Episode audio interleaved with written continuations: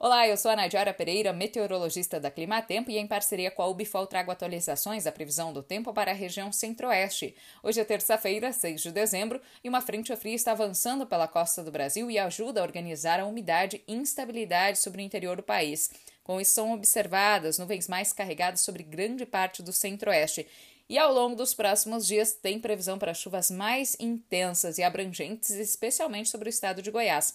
Algumas áreas do Cerrado podem receber de 50 até 70 milímetros.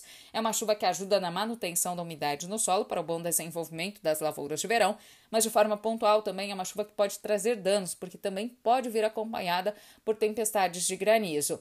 Sobre Mato Grosso, a chuva não deve ocorrer de forma homogênea, mas também são esperados volumes moderados de água, de até 30 milímetros em algumas áreas.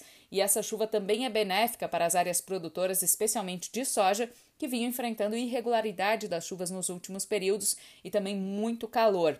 Já em Mato Grosso do Sul, a chuva segue bem mais irregular. São esperados alguns episódios de chuva ainda até esta quarta-feira, mas serão episódios bastante rápidos e isolados e por isso não tem previsão para volumes muito expressivos de água.